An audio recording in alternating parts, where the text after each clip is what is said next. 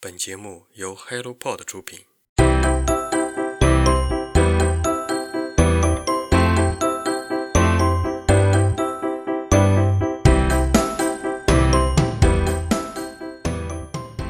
Hello，大家早上好，欢迎来到晨间书室。今天我是很久不见的雪茄。消失了这么久，我去哪里了呢？问就是期末周，一边在疯狂的赶着期末大作业，动辄五六千的报告以及结课答辩，一边痛苦的准备着期末考试，深夜苦读，自习室昼夜两灯。我是不是唤醒了所有人上学时的痛苦回忆呢？给大家看一看复习周我的朋友圈市集吧。现在是一种又菜又不想学的状态，枯萎。为什么要学电路？建筑学还是很好学的。毛概，你没有心？怎么有我这么傻的人？最后一分钟了才发现卷子还有一页。没有人能活着从概率论里走出来。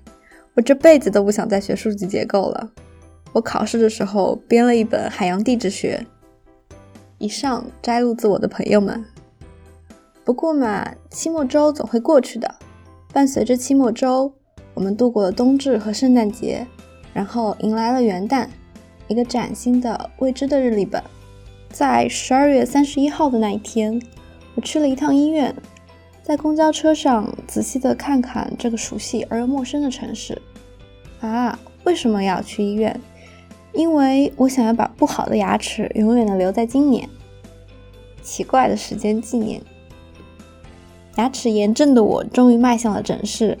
工作日下午的医院门诊里患者不是很多，因为据我同学描述，他深夜送他喝多的室友去医院的时候，医院里还挺热闹的。面对无影灯的时候，我就在想，为什么我洗个牙都要流这么多血？拜托，因为我的牙齿炎症已经发作很久了。结束的时候，我这么对医生姐姐说：“希望今天能把未来我一年刷牙时流的血给抵掉。”姐姐跟我说：“我以前也是这么想的。”为了让我完成某种时间的纪念，我还是缺失了一点乐趣的。就比如说晚饭，二零二一年的最后一顿晚饭，在面对一桌子美食的情况下，我只喝了一碗鸡汤。我的朋友们笑我，我还不能笑回去。因为冷风灌进口腔，我的牙齿会敏感。关于二一年最后一幅画面是几个人在深夜只有三度的户外，骑着电动共享单车穿过五六个街口，一路向着学校飙去，然后。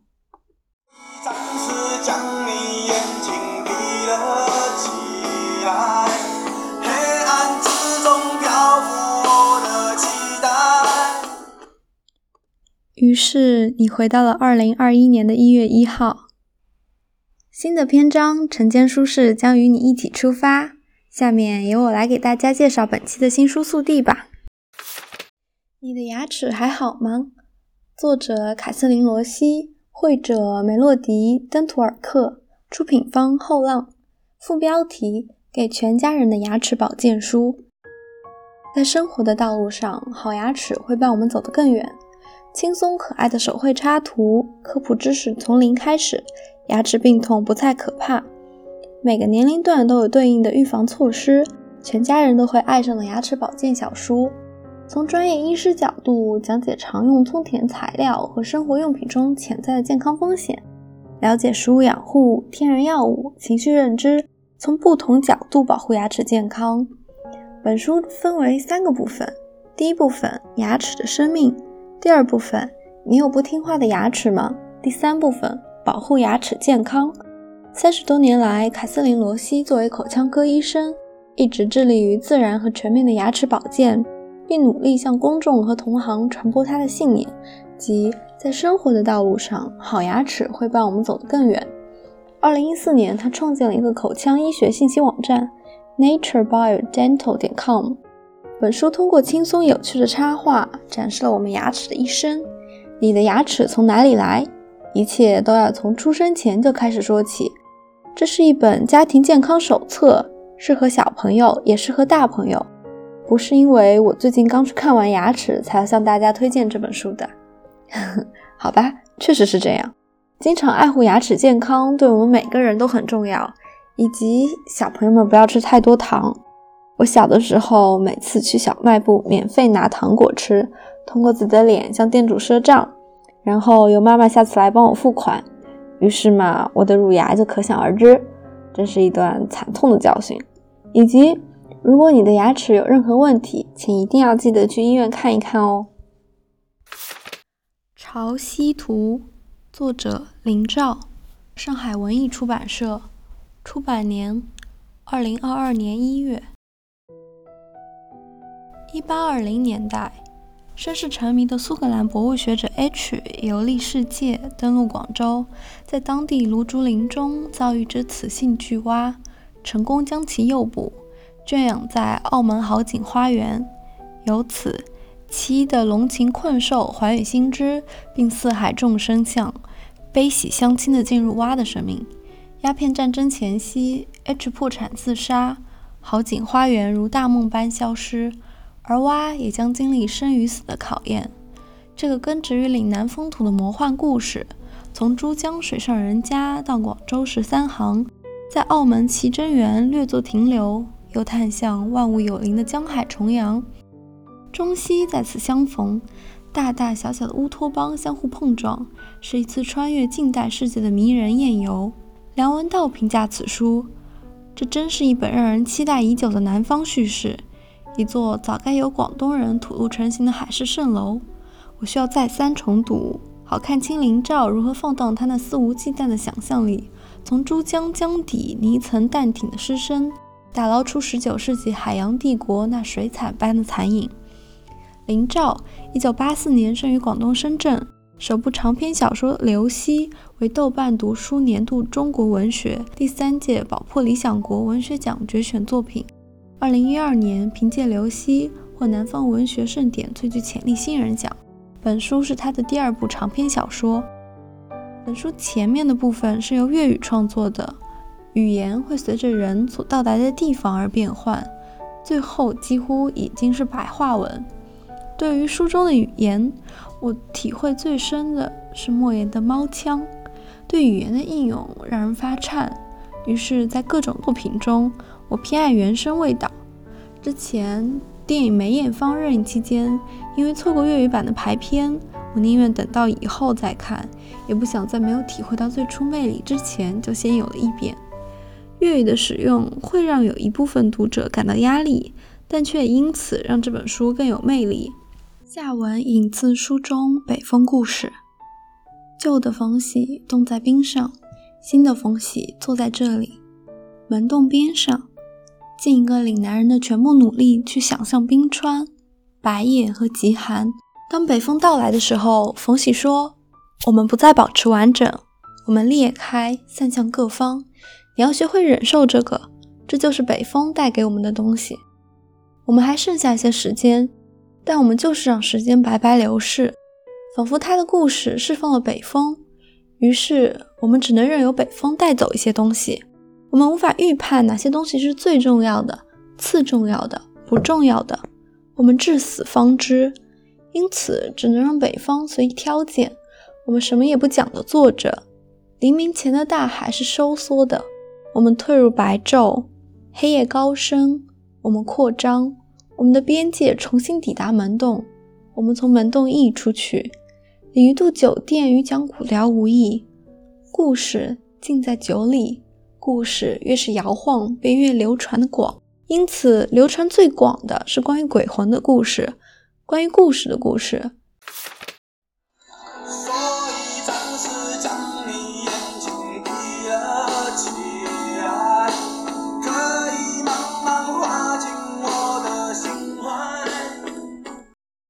欢迎再次短暂的回到二零二一年。二零二一年年末的时候，我有几次外出的经历，就是到学校外面去闲逛。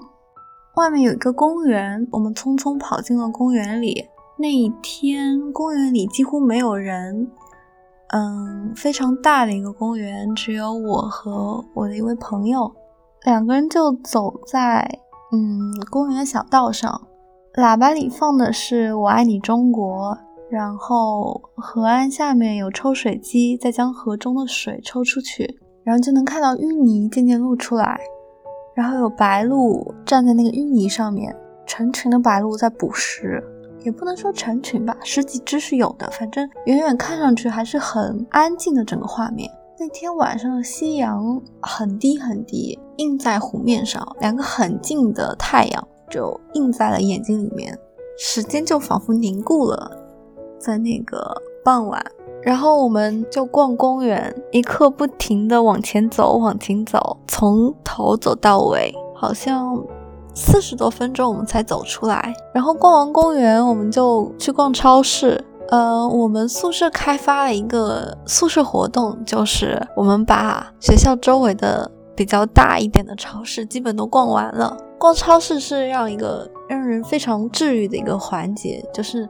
你推着小推车，什么都不想，就顺着那个呃商品，顺着那个道就往前推开去，所有的商品在你面前一一摆开，然后你就只是眼睛盯着它去看。就只是去看，然后能听到商店里音乐从那里面传出来。有的时候是好运来这种合家欢的音乐，有的时候是单一的不变的那种舒缓音乐。整个环节就仿佛已经化身成了，呃，怎么说？你穿越到了一个时空隧道里，在这个隧道里，你什么事情都没有，你就单纯的在这个里面。你在走完这一条道之后。你从进入这个超市到出这个超市，你仿佛跨入了另一个时空，你你掉下去，在这个时空里，你仅仅只是被你眼前的商品所浸绕，然后你看到很简单的、很嗯很赏心悦目的画面，就比如说看到好吃的、看到好玩的。我每次去到超市，我们会先顺着味道，就是超市里面它会有烘焙区。那个味道是最香的，我们会先通过自己的鼻子去闻这里的面包在哪里，然后你就顺着这个味道去往那个朝去呃去看面包，先去看蛋糕，今天那个蛋糕哪个蛋糕最好看，哪个面包最香啊，是这样的。然后在出口的时候。结账就很多人排在那里，每个人把自己所要买的东西一件一件的从购物车里拎出来，然后放到上面，最后带回家。我觉得这是一个非常非常幸福的一件事情，就是你拎了满满的一袋子东西回家，或者就仅仅只买一袋酸奶。我进到超市，我一般都会买一点东西，就从这个超市里带走一些东西。最好笑的是上次去超市，我朋友就蹲下来。在那个结账区有很多糖果的地方，他在挑要选草莓味的还是芒果味的软糖。边上前面有一位坐在购物车的一个小朋友，就在那边哭，他在跟他妈妈要糖吃。他妈妈说：“除了糖什么都可以，除了糖什么都可以。”我的朋友就蹲在下面在挑糖，整个画面那个小朋友就盯着我的朋友看，然后就在那边哭，他妈妈在帮小朋友抹眼泪，整个画面就非常。